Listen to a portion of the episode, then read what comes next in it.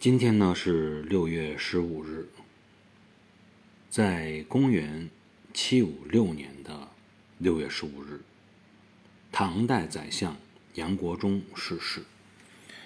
怎么死的呢？啊，是被将士们乱刀砍死的。随后，他的妻子、儿子试图逃跑，也被杀。为什么砍死他呢？因为他是凭借啊自己的堂妹啊杨贵妃上的位，一通胡作非为，还把安禄山给搞叛变了，所以最终被大家所气愤的诛杀。